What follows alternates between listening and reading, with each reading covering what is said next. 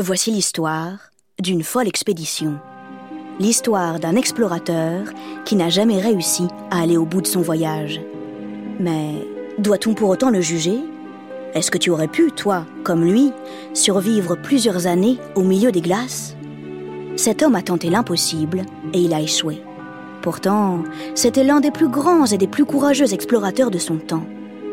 À toi maintenant d'écouter ses aventures quoi que tu en penses, souviens-toi d'être clément. Car dans ces territoires perdus où il a osé s'aventurer, nombreux sont ceux qui ont perdu la tête.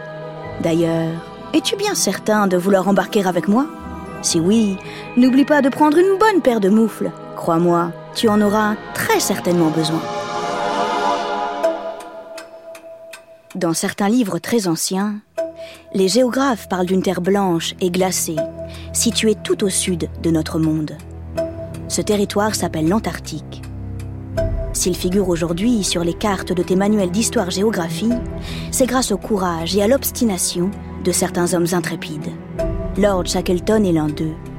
En 1914, il a essayé de traverser l'Antarctique d'un bout à l'autre en passant par le pôle Sud. Personne avant lui n'avait tenté cette aventure.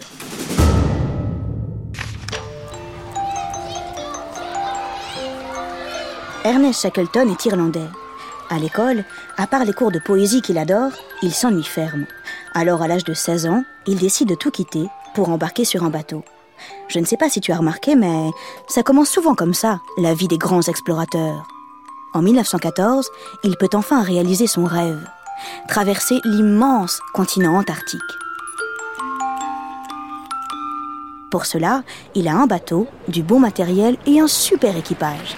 27 hommes, parmi lesquels des marins, des scientifiques, un pompier, un artiste, un chirurgien, un photographe et pour faire mijoter de délicieuses soupes chaudes, un cuisinier. À cet équipage de choc, il faut ajouter 69 chiens qui arrivent tout droit du Canada. Ils seront d'indispensables alliés dans l'aventure. D'abord, ils peuvent tirer des poids très lourds, ensuite ils ne craignent pas le froid, Enfin, ils sont capables de parcourir 30 km en une seule journée. Autant dire que ce genre d'expédition, franchement, ça leur fait pas peur. Pas vrai les chiens?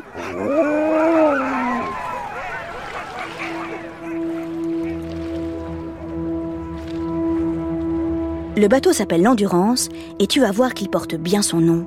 C'est un trois-mâts particulièrement robuste. La coque a été renforcée et à l'avant, la proue peut briser des couches de glace extrêmement dures.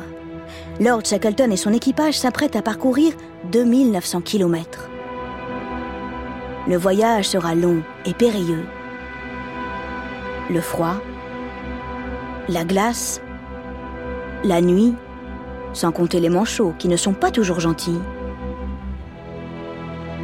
Ils vont au-devant de bien des dangers. Sont-ils fous ou peut-être seulement inconscients? Et surtout, vont-ils y arriver?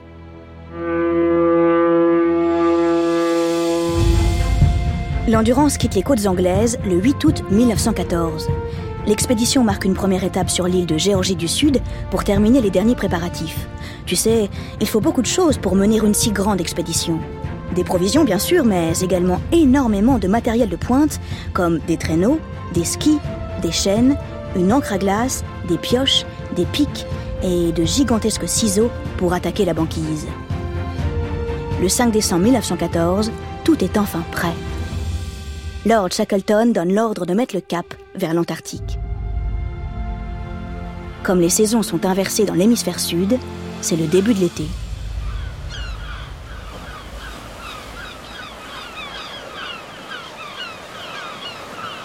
Le paysage a beaucoup changé depuis qu'ils ont quitté les côtes anglaises.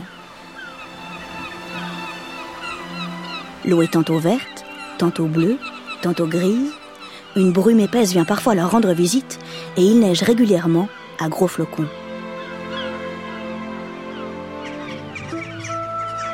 Shackleton adore s'installer dans le Nitpi. C'est le petit panier tout en haut du grand mât.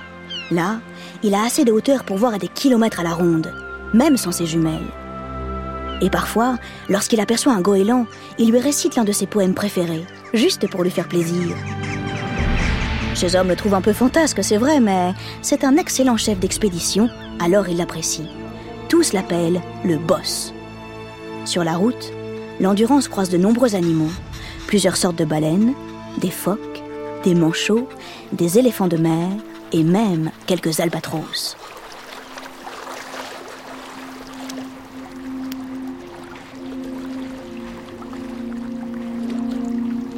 Plus ils s'approchent de l'Antarctique, plus ils peuvent sentir l'odeur de la glace. Très vite, ils croisent des icebergs. Shackleton est très surpris. Il ne pensait pas en rencontrer si tôt. Le 11 décembre, ils entrent dans le pack. Autant que tu le saches tout de suite, le pack, c'est très dangereux. C'est comme un immense puzzle de glace dont les pièces sont séparées par de très étroits couloirs d'eau dans lesquels il faut essayer de se faufiler. L'endurance a beaucoup de mal à avancer. Pas facile de se frayer un chemin à travers ces grandes plaques gelées. Et plus ils avancent, plus la glace est compacte, dure et épaisse. Le 31 décembre, à 11h du soir, ils dépassent le cercle polaire sud. Cette nuit-là, le soleil ne se couche pas.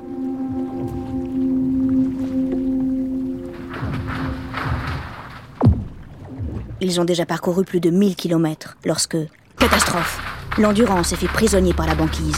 Impossible d'avancer, impossible de reculer. Encerclé de tous côtés par la glace, l'équipage est pris au piège. Shackleton donne l'ordre de stopper le navire. Quand la nature est trop hostile, il faut savoir arrêter de lutter, surtout quand on n'a pas le choix. Et là, très honnêtement, il n'y a plus rien d'autre à faire qu'attendre. Attendre. Attendre que la température augmente, attendre que la glace commence à fondre. Vu le thermomètre qui affiche dans les moins 50 degrés, pour l'instant, hmm, c'est plutôt mal parti. Combien de temps vont-ils rester coincés au milieu de ce gigantesque labyrinthe gelé? Le secret pour chasser les idées noires, c'est de bien occuper ses journées. Chaque membre de l'équipage trouve une activité. Les scientifiques observent la glace et prennent des mesures. Les marins pêchent, chassent et entraînent les chiens à tirer les traîneaux. Ils jouent aussi souvent au football ou au hockey. Le soir, on sort les banjos, on chante. Bref, on fait un peu la fête.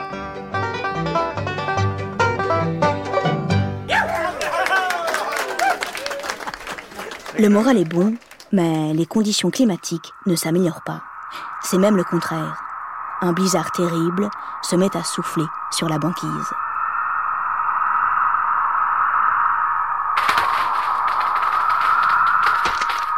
Et il y a plus inquiétant. La glace continue de s'épaissir. Elle exerce une forte pression sur la coque de l'endurance. Les plaques de glace bougent et poussent tellement fort les unes contre les autres qu'elles finissent par soulever le navire. La coque se fissure, le bois craque. Ça fait des bruits vraiment très bizarres. Le 27 octobre, l'Endurance est entièrement broyée par la glace. Il coule un mois plus tard, le 21 novembre 1915.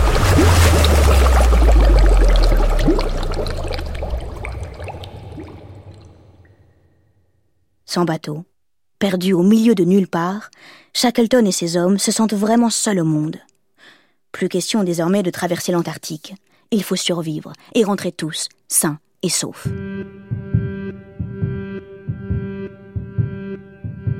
Les températures sont maintenant plus douces, mais c'est là un autre danger.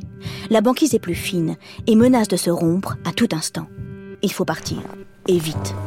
Le 23 décembre, l'équipage commence une longue marche qui va durer plusieurs jours. Les hommes et les chiens tirent les traîneaux et trois canots de sauvetage qui sont très lourds. C'est franchement épuisant. Heureusement, Shackleton a un plan. Rejoindre en canot la terre ferme la plus proche, c'est l'île de l'éléphant, située à 300 km. La traversée est difficile. Les vagues sont violentes. Il faut ramer dur pour éviter les orques et les gros blocs de glace. Sans compter qu'il fait très froid à bord, dans les moins 25 degrés. Les doigts des marins commencent à geler. Pour se donner du courage, ils font chacun dans leur tête la liste de leurs plats préférés.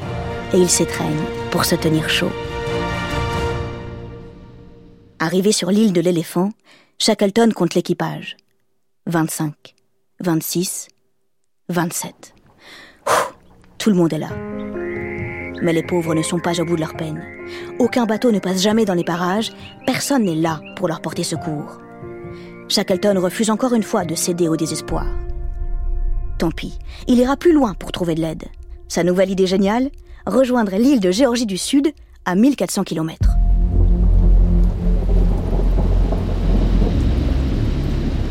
Autant dire que ce n'est pas une mince affaire. D'abord, c'est très loin. En plus, il faut traverser l'effroyable passage de Drake, l'un des océans les plus dangereux du monde. Entre les vagues géantes de 10 mètres de haut et les courants marins extrêmement puissants, c'est un véritable cauchemar pour les navigateurs. Mais ont-ils vraiment le choix Shackleton embarque avec cinq hommes. Le reste de l'équipage est trop faible et doit rester sur place. Les éléments sont déchaînés. Ils essuient tempête sur tempête et sont même pris dans un ouragan. Enfin, au bout du 16e jour, presque morts de soif, ils arrivent à destination. L'île de Géorgie du Sud. Mais, problème, ils ont accosté du mauvais côté. Il n'y a personne sur cette rive. Pour trouver de l'aide, ils doivent encore traverser l'île à pied, gravir ses montagnes et franchir ses glaciers. Sans carte et sans matériel d'escalade, Shackleton s'apprête une nouvelle fois à tenter l'impossible. Et une nouvelle fois, il réussit.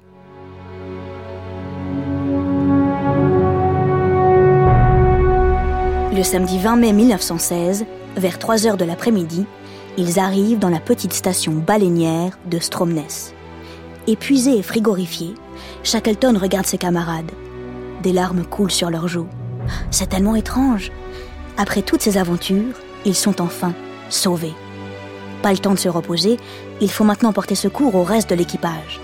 C'est un peu compliqué, mais ils arrivent à trouver un bateau.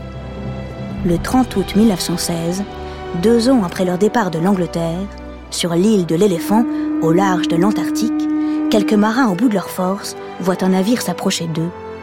Ils n'en croient pas leurs yeux. C'est leur capitaine, Lord Shackleton, qui vient leur porter secours.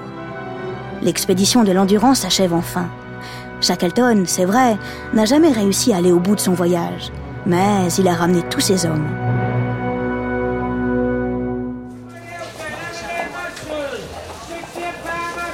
Bien des années plus tard, Shackleton se promène dans les rues de Londres. Comme il a cinq minutes entre deux rendez-vous, il entre dans un pub pour boire un petit whisky. Alors qu'il passe sa commande, il ne peut s'empêcher de préciser au barman Mais please, sans Ice Cube, s'il vous plaît.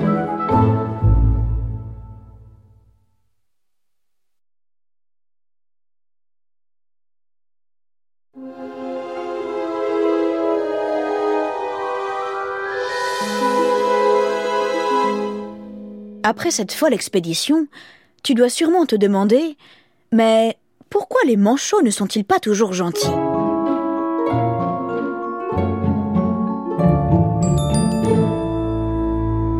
En fait, ils ne sont pas méchants non plus. Dans l'ensemble, ils sont même assez sympas. Mais il ne faut pas leur chercher de noises. Avec leur long bec pointu, ils peuvent menacer, attaquer et blesser leur adversaire. Personnellement, je ne me suis jamais fait attaquer par un manchot. Mais je suis sûr qu'ils peuvent faire très mal. Un conseil, si tu en croises, ne prends jamais le risque de les provoquer.